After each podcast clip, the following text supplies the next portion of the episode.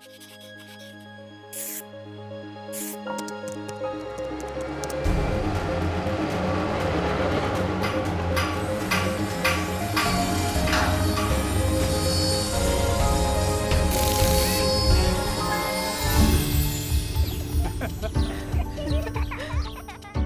ーベルハウスプレゼンツ。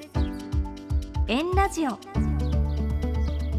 ヘーベルハウスプレゼンツ。エンラジオ。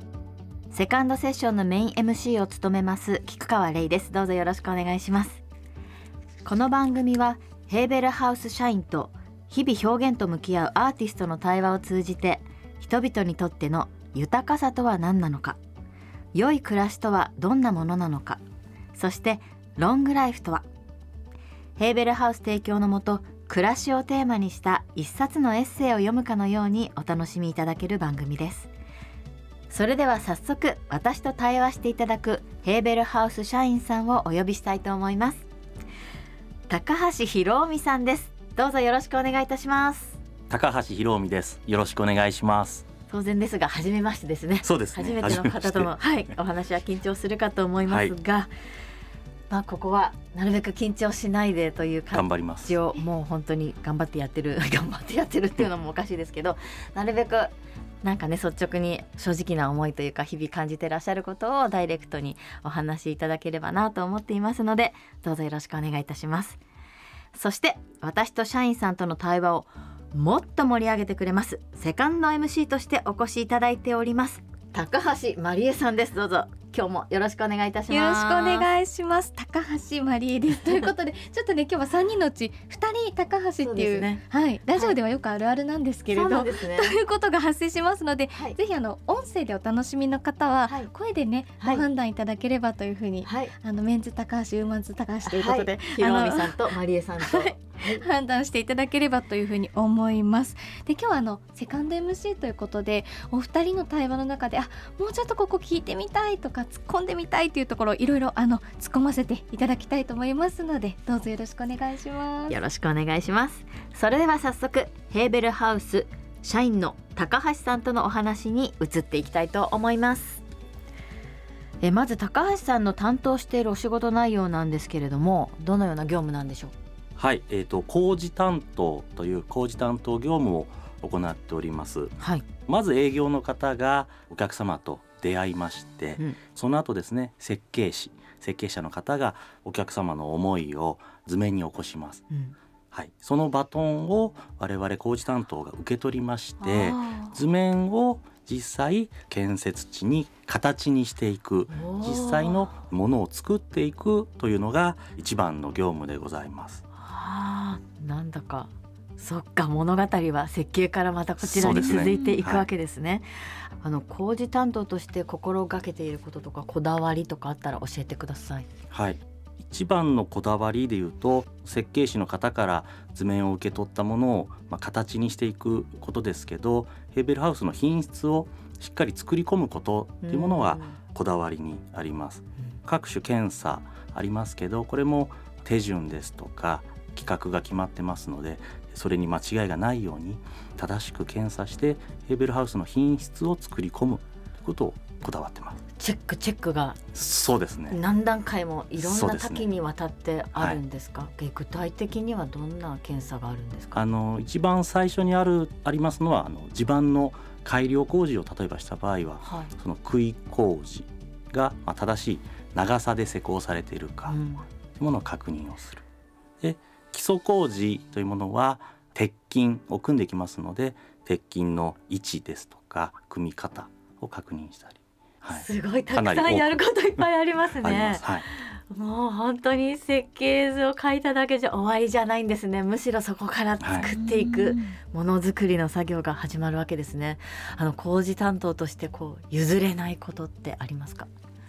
こだわりにもありますけど、ね。うん、ちょっと別のワードで言うとお客様よりも熱くなるっていうのを、まあ、自分は心がけてます。お客様が夢を持って家づくりにされますので、はい、自分が何よりいい家を作るんだと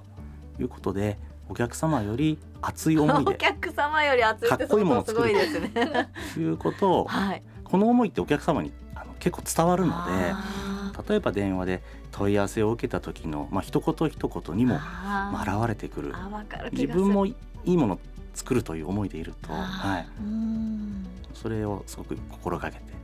いるかなと思います。ね、実際に家を作り始めるとやっぱり工事担当の高橋さんのような方との会話が増えてきますもんねお客様もね。はい、やっぱり日々お客様はワクワクしながら家をだんだん形作られていくのもそこも楽しみたいじゃないですか。はい、でやっぱ一緒にこう熱くなって一緒になんか作ってくれてるみたいな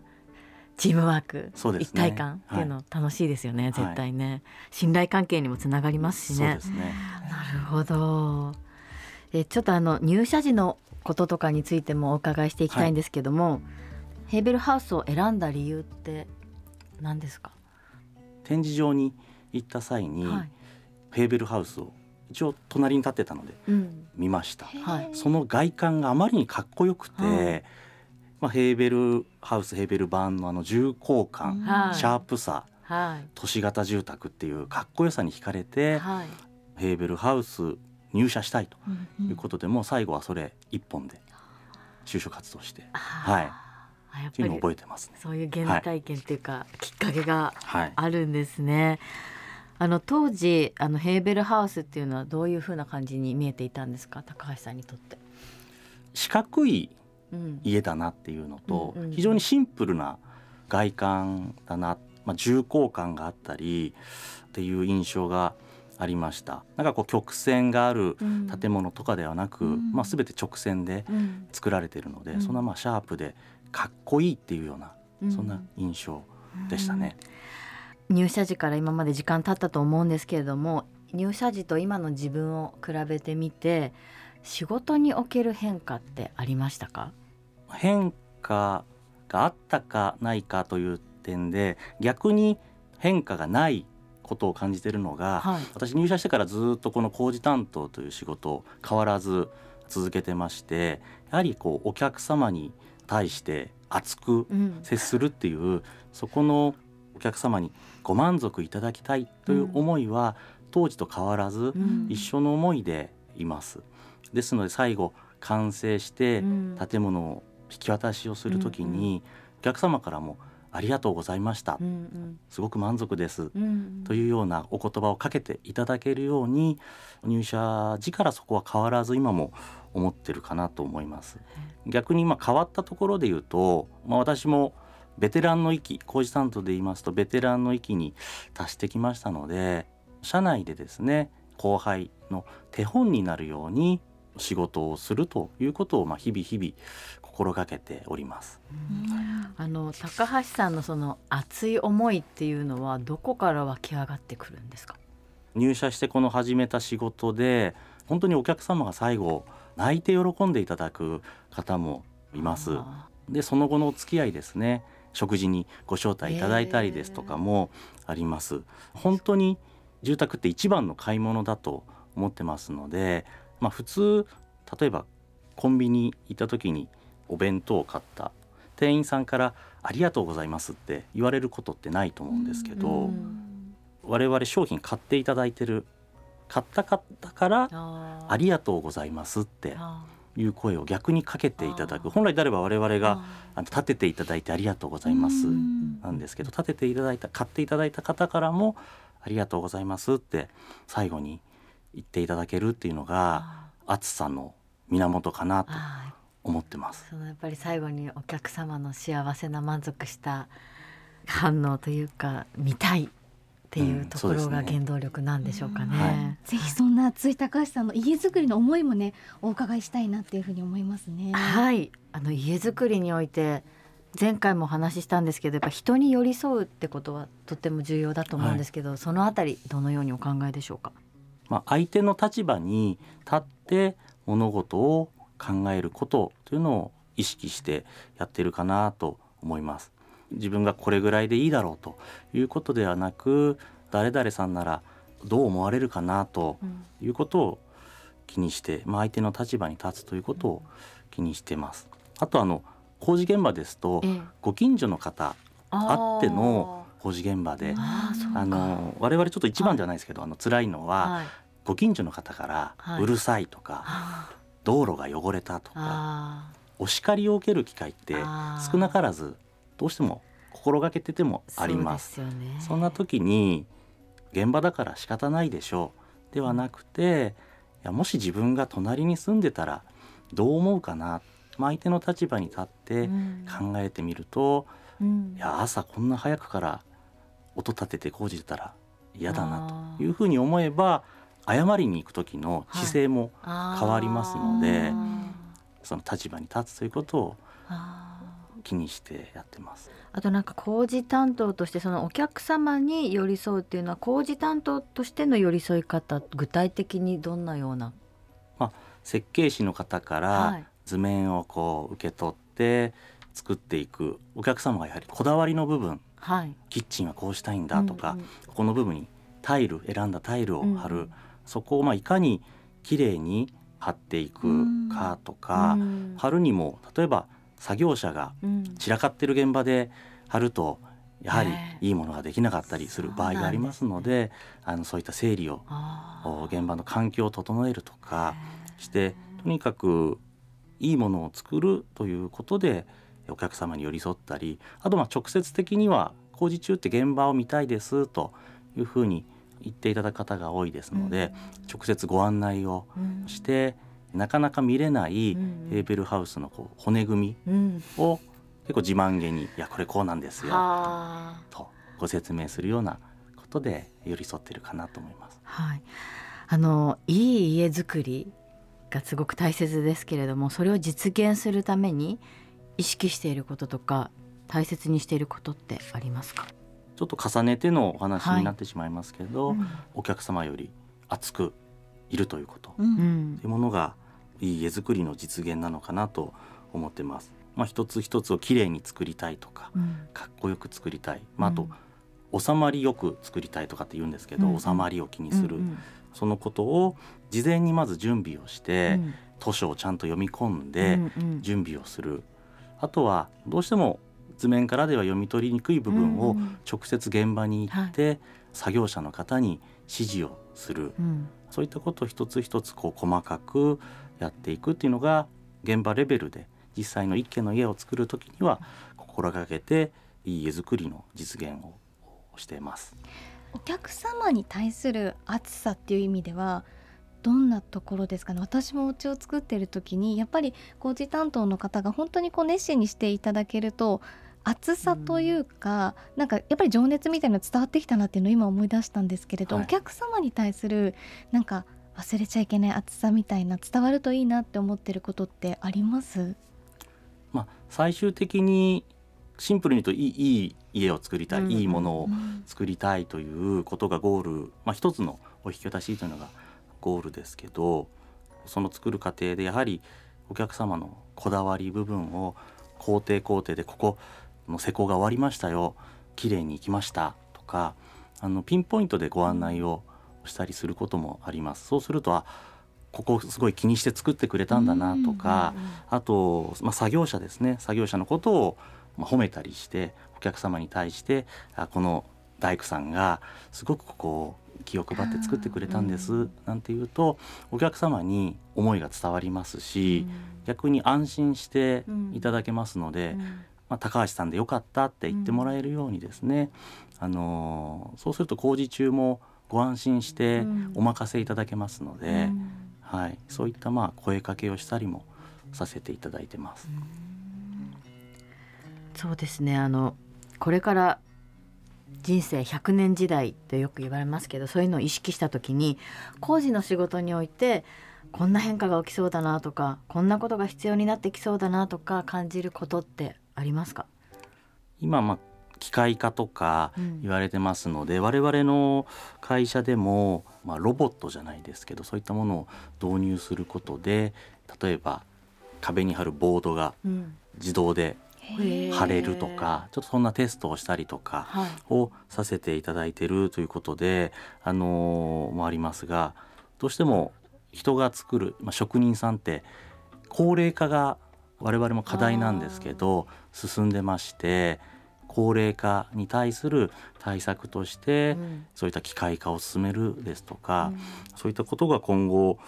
100年先ということで考えると、うん、まだそこまで進んでないですけど、はい、起きてくるのではないかなと思いますし、あの図面って現場でこう紙で見てるイメージがあるかと思うんですけど、うん、製本された図面を我々も紙でこうチェックしながら施工終わったなという現場のチェックしてるんですけど今はもう完全に iPad になって全部そこに図面が入っててそれをチェックしていくというような形なのでこういった電子化機械化されるっていうのが、まあ、施工現場でもどんどん進んでいくんじゃないかなとか思ってますね。逆に絶対に機械化できない部分とかロボットコンピューターに変われない仕事っていうのは工事担当のところからはどういう部分ですかね？まあ、現場で気づくこと、うん、大工さんが作ってて、はい、あれこれこうした方がいいんじゃないかとか、うん、あの図面通り作るとこうなっちゃうけど、うんうん、こう直しときますよとか、そういった気づきが人によってあるんじゃないかなと思いますので、はい、はい、まあ、現場工事担当としてはそういった不具合がない設計図書を作ってもらいたいなんてことはあるんですけど、うん、必ずしもそうじゃなかった時に我々がしっかりといいものを作るということで、その気づきがもしかしたら、うん、人じゃないと気づけないものっていうのがあるんじゃないかなと思いますね。これからはサスティナブルな視点っていうのもすごくいろんな分野で求められてきてますけど、はい、その点からはご自身のお仕事どのようにお考えですか？まあ、ヘーベルハウスそのものが60年の住宅ですね、うん、って言わせていただいているのでそもそもこう家を例えば30年後に壊して建て替えることがない、うん、っていうことがヘーベルハウスの存在そのものがサスティナブルなのかなとも思ってる部分はあります。うん、あとその長期の家に対して60年の無料点検というものをやらせていただいてますので、うん、60年間ご安心してご生活いただくということがサスティナブルな部分かと思いますし、うん、あと実際まあ現場レベルでですね、うんうんうん、作業してる立場で言いますとゴミを減らすっていう、参拝を減らしなさいっていうのを日々日々気をつけて工事をしてます。あの先ほどのあの60年経ったら住宅の点検をしてっていうお話でしたけどあのヘーベルハウスさん60年間持つ家をっていうことですけど60年以上を点検をして大丈夫だったらどのような感じになってくるんですかね60年以降っていうのは。えーと、5年ごとにこう点検をさせていただいて、はい、まだヘーベルハウス50年で、次で51年目になるので実際の60年点検っていうもの、はい、最長の点検ってこれから多分迎えていくことになるので、はい、その先ってまだまだこれから未知な部分があるのかもしれないですけど、うんうん、そういった点検繰り返すことで例えばまあ防水で、うん、あの雨漏れしちゃいましたなんてことは全くありませんし、うん、やはりご安心してその後も継続してご生活いただけるんじゃないかなとも思います。さすがに60年住むと代が2代ぐらい変わってるかもしれませんので我々の場合は骨組みを残した状態でリフォームは容易にできる。中にこう柱が少なかったり、はい、壁を全て取り払うことができるので代替わりした時にも、はい、容易にお間取りが変えれる。そうすると60年後にはそういったまた違う世代に引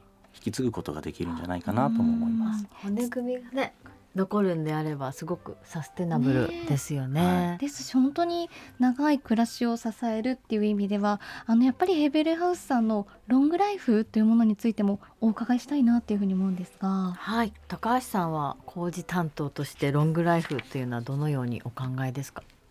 まあシンプルにロングライフなので長く安心してご生活いただけることだと思ってるんですけど工事担当としてはまずお打ち合わせをしてきた図面図書をの建物を建てると、うん、その検査をしっかり行ってご安心できる品質で引き渡しをする。その引き渡しをするというのがご生活の始まりになりますので、うん、まあ、引き渡しをしますと今までありがとうございましたなんてお客様から声かけていただけるんですけど、うん、むしろそこが始まりだと思ってますので、良い始まりができるようにご安心していただける現場作りをして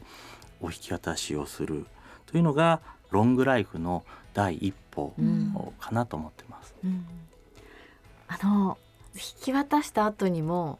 寄り添いって工事担当の視点からしてあったりするんですか？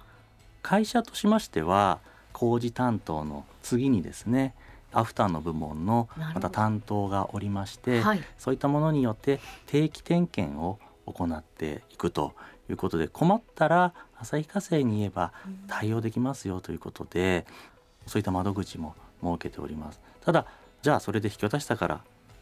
あの次の部署ですよ。ではなくてですね、やはり住み始めるとわからないこととか、お湯ってどう出すんだっけとか ご質問を受けたりすることがありますので、はい、引っ